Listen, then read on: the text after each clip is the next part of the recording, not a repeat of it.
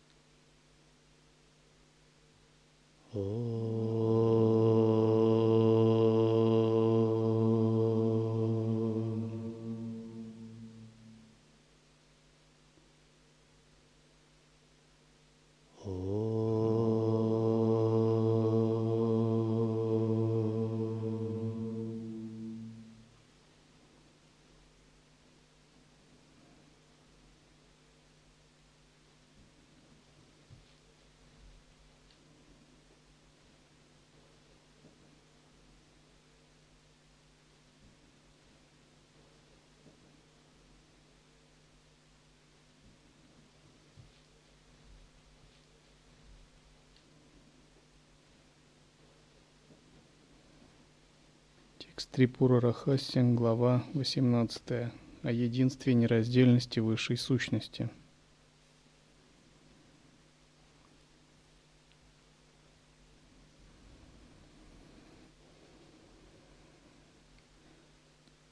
Шлока 29. Побудительными причинами абсолютный разум сокращается до уровня видоизменений и становится ограниченным – противном случае он бесконечен и непрерывен.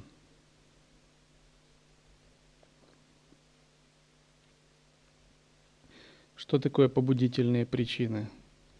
Это васаны. Васаны переводится как импульс, импульс к действию. Что дает импульс к действию? Это самскары – Самскары – это кармические следы, накопленные ранее ментальные отпечатки. Когда вы встречаете человека, то вы встречаете целую вселенную. У человека совершенно иное, отличное от вашего прошлое. Свой уникальный набор отпечатков, самскар и васан – у него совершенно иной сформированный опыт. Вследствие этого его судьба дайва отлична от вашей судьбы.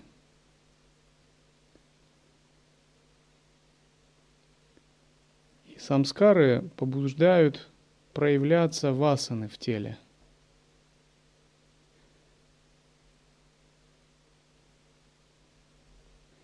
Проявляющиеся васаны проявляются как наклонности, склонности, желания, пристрастия, влечения и захваченности.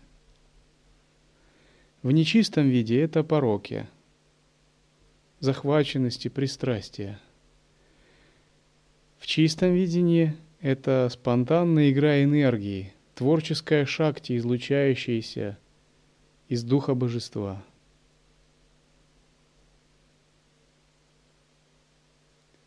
В нечистом состоянии васаны, самскары побуждают скверные энергии излучаться наружу.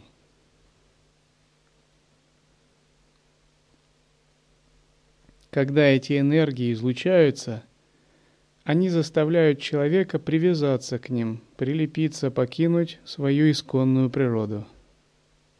Вследствие этого жизненная сила его нарушается, элементы – утрачивает свою силу.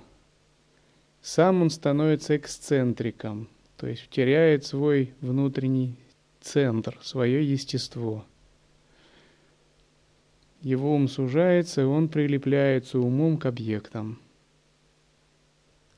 Именно так живут живые существа в сансаре. Когда ум прилеплен к внешним объектам, он теряет вдохновение – которое присуще Всевышнему Источнику и ищет вдохновение во внешнем. Страстно желая получить вдохновение от внешнего, называя его счастьем, он прилагает колоссальные усилия. Но это всегда погоня за недостижимой мечтой, ловля эхо в горах, бег осла за морковкой, привязанной к дышлу.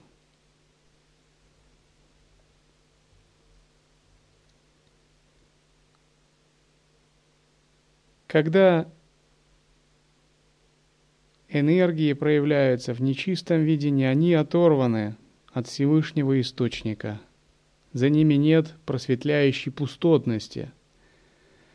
Тогда они жестко связывают того, кто их проявляет. Поэтому говорят так, что мысли омраченного существа подобны резьбе по камню.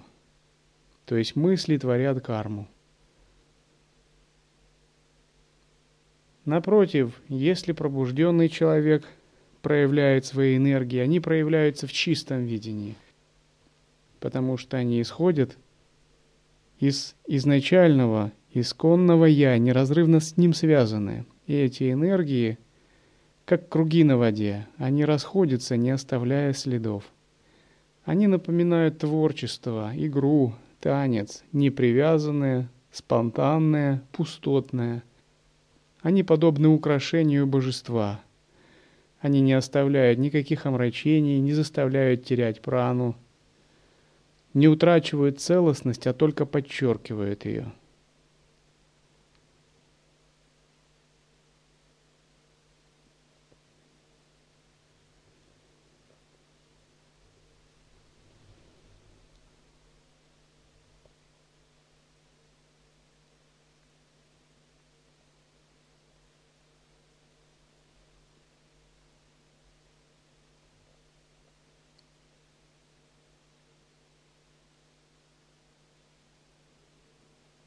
Шлока 42-43.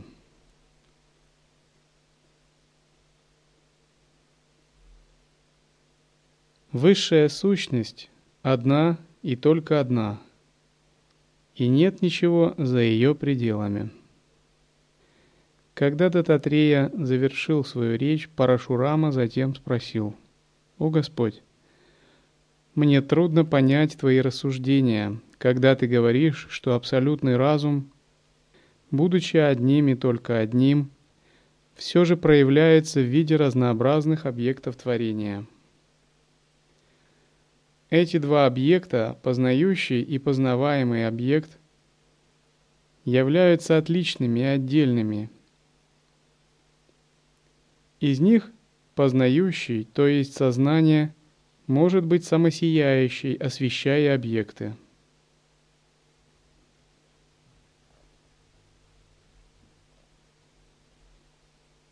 Так же, как объекты стоят особняком от света, так и Вселенная кажется чем-то отличным и отделенным от разумного принципа. И мой опыт говорит, что эти две вещи различны. Кроме того, ты подтверждаешь утверждение Джанаки, который говорит о самадхи. Джанака говорил, «Ум лишенный мыслей, становится чистым, и тогда он тождественен высшей сущности. Одно это устраняет невежество –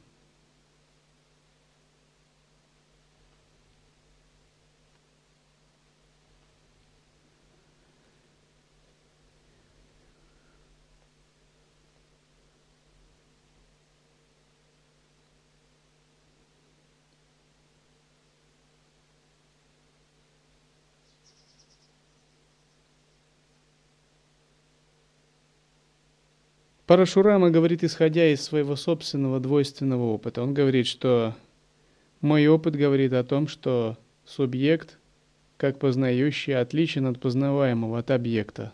Сознание освещает внешние предметы.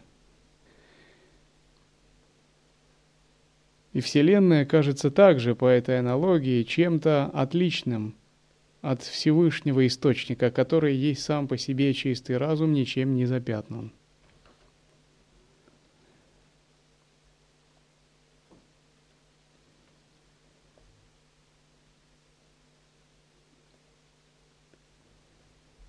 Существует пример известной галлюцинации. Веревка, ошибочно принимаемая за змею. Иллюзия это не является знанием.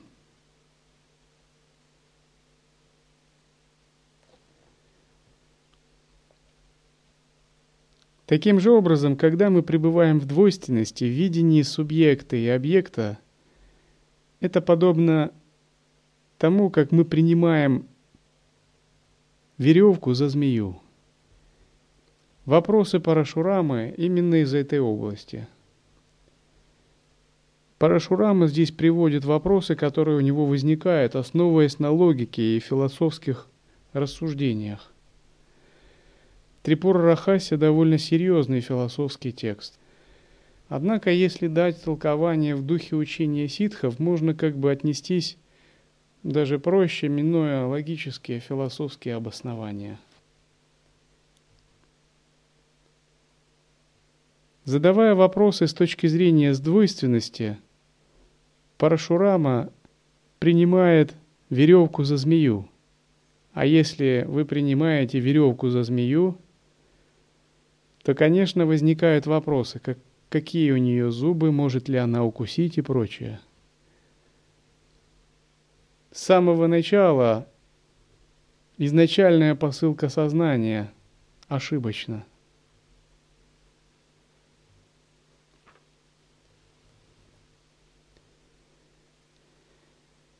Двойственность субъекта и объекта – вещь условная, относительная и существует в том случае, если мы принимаем какую-либо точку зрения, принимаем видящего, как ахамкару, как субъект. Исходя из своего кармического видения, субъект под каким-либо углом воспринимает Вселенную. Именно тогда у него возникает замешательство и вопросы – Стоит нам опуститься и всерьез принять концептуальную точку видения, точку зрения, принять обоснование в субъекте, отделенного от Всевышнего разума, источника, подобные вопросы нам не дадут покоя.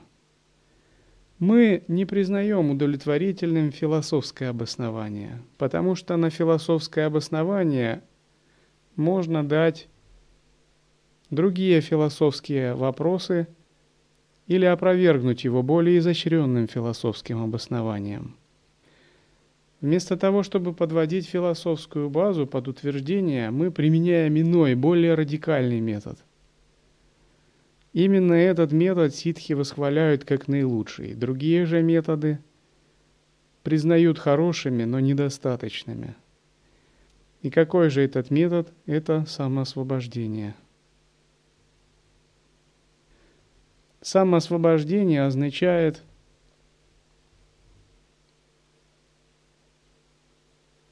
в корне победить любые философские обоснования.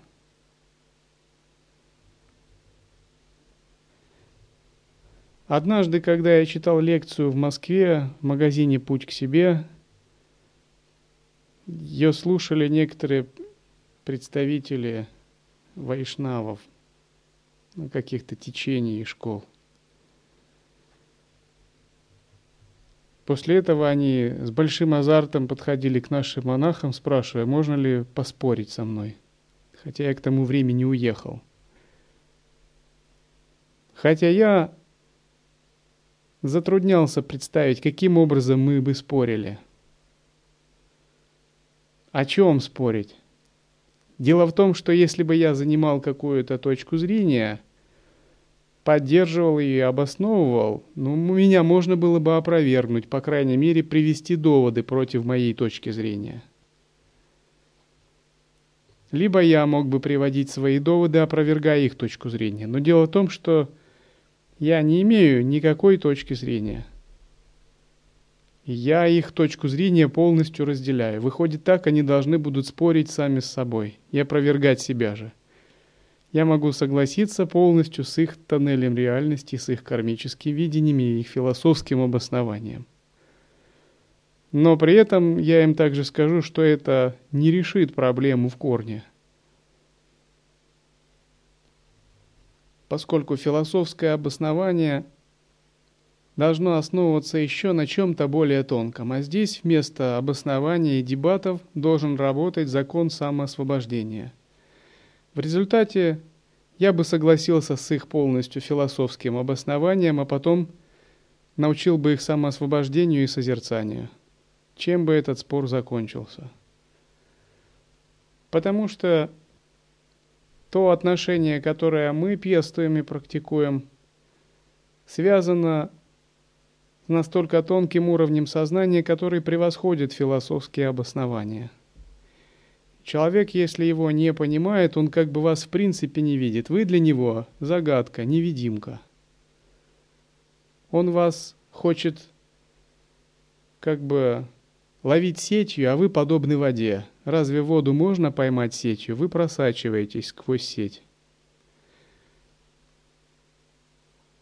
Метод самоосвобождения основан не на знании, а на понимании.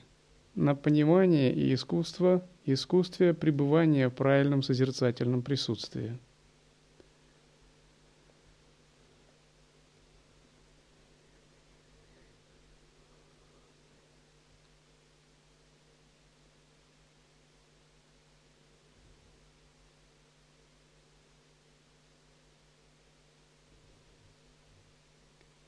Далее Дататрея, выслушав эти вопросы, говорит, Парашураман, ты правильно делаешь, что задаешь эти вопросы, хотя и задаешь их не в первый раз.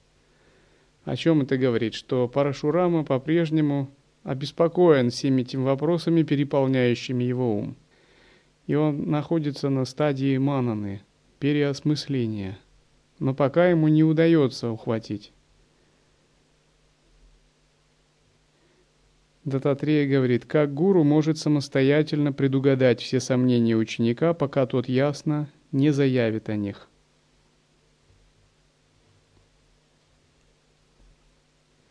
Если ученик имеет сомнения в отношении философии, метода,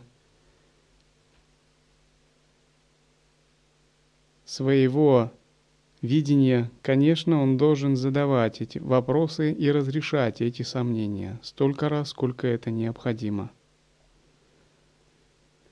Обычно, если ученик схватывает суть учения и упражняется в самоосвобождении, интеллектуальные сомнения у него исчезают, поскольку он правильно применяет метод –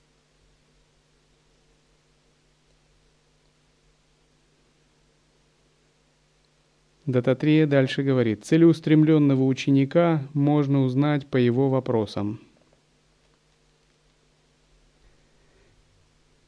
Он отвечает, сознание единое и недвойственное, но сияет так, как будто оно множественное, подобно чистой поверхности зеркала, отражающей множество красок.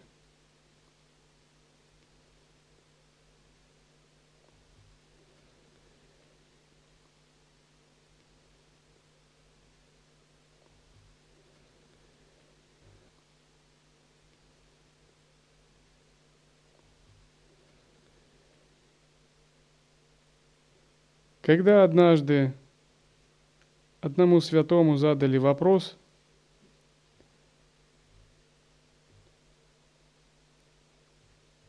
один довольно богатый доктор из зажиточной семьи, приехав на ашрам на уединенцию, задал вопрос святому. Он сказал, что не очень сведущ в философии и попросил объяснить ему учение в двух словах.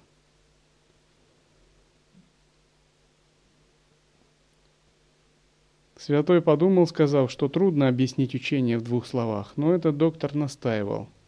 Святой сказал тогда, ну что ж, хорошо, если вы поймете. Он сказал, видите ли, вы – это вовсе не вы. И больше ему ничего не сказал. Это очень впечатлило доктора, и, получив эти наставления, он целый год затем, уехав, терзался этими размышлениями «я – это не я». Тогда кто же я? После этого он начал терзаться размышлениями «если я – это не я, то кто тогда я?»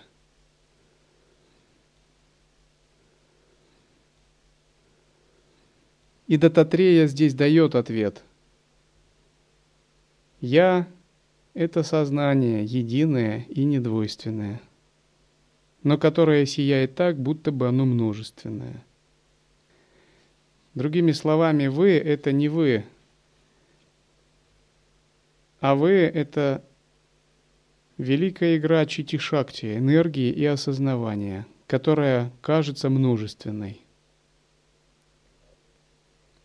Если ваш разум как бы немного копнуть глубже, внутри вашего сознания можно обнаружить духов,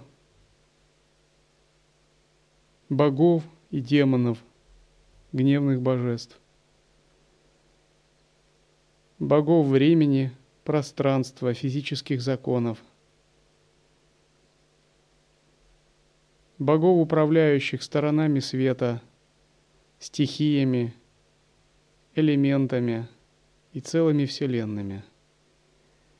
И когда вы анализируете свое сознание, вы обнаруживаете, оказывается, различные аспекты и части вашего «я» представлены целыми божествами со своими мандалами, силами, могуществом, знаниями и прочими. И вначале вы их воспринимаете как внешние.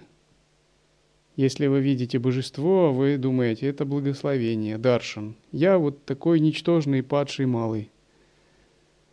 А это божество, оно снизошло до меня и что-то разъяснило мне – но по мере распахивания ума и утончения сознания вы обнаруживаете, что вы встречаетесь не с какими-то внешними существами, а вы сталкиваетесь с аспектами собственного ума, с аспектами своего же «я», более тонкими, творческими и могущественными.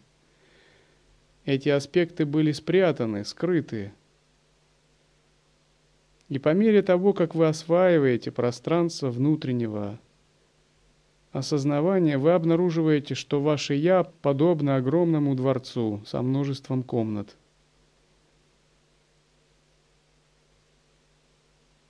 Постепенно вы вбираете и соединяете с понятием «я» все больше и больше энергий.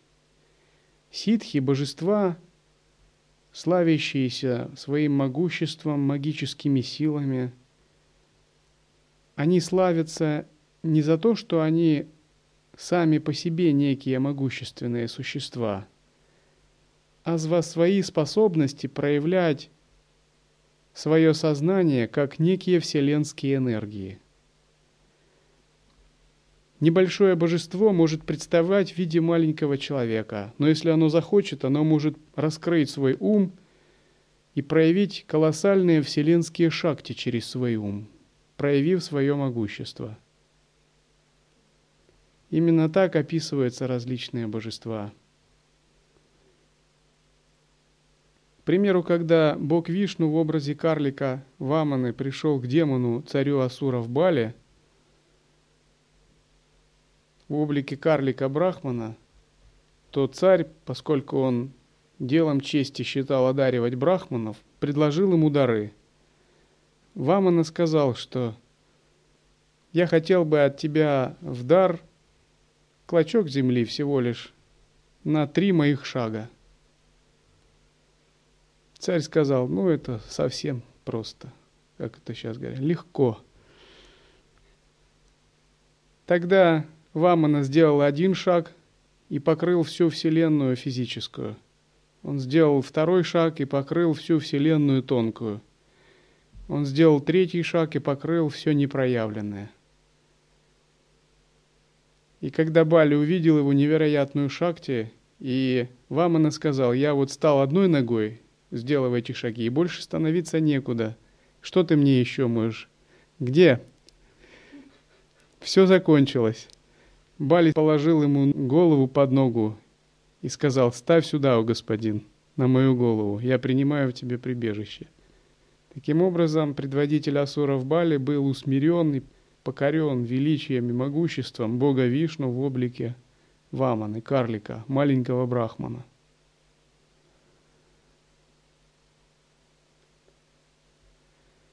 Когда боги проявляют свое могущество, они как бы именно величавы тем, что открывают свой ум как многообразие вселенских сил – проходящих через них.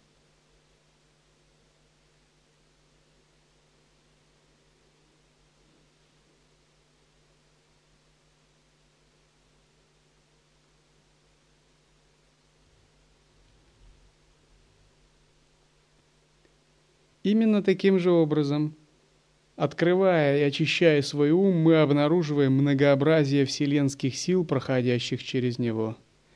И тогда мы понимаем, что мы и наше тело – это всего лишь небольшая проекция того, что мы собой представляем. Внутри нас есть чистые земли, божества и богини, гневные, мирные и радостные.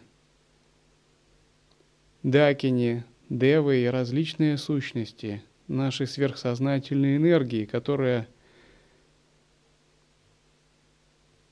еще не пробуждены или пробуждены частично для нашего понимания –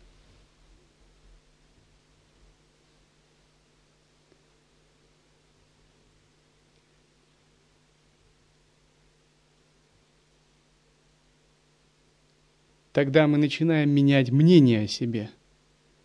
У нас зарождается настоящая божественная гордость. Осознание собственного внутреннего величия, запредельности, священности, сакральности, чистоты, непостижимости и спонтанности меняет полностью наше отношение к самому себе –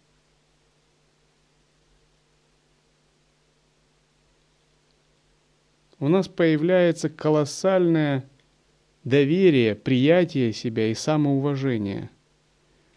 Это не самоуважение к эго, ограниченной личности, а самоуважение, даже поклонение и благоговение к Богу внутри.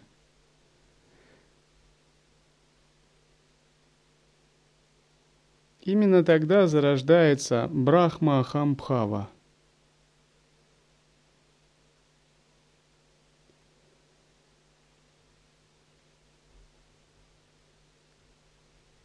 Именно зародить такое внутреннее самопоклонение, внутреннее благоговение, внутреннее, на самом деле это всего лишь слово, на самом деле оно не внутреннее, не внешнее. Правильнее было бы сказать экзистенциальное, то есть происходящее посредством вашего собственного «я-переживания». Но это не то, чтобы оно замкнуто только внутри – Переживание такого непрерывного самопоклонения в тождестве с Богом устраняет постепенно даже самое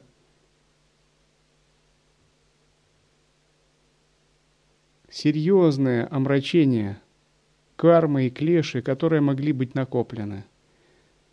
Это как свет, который не сходит, расплавляя глыбы и груды окаменелостей кармы.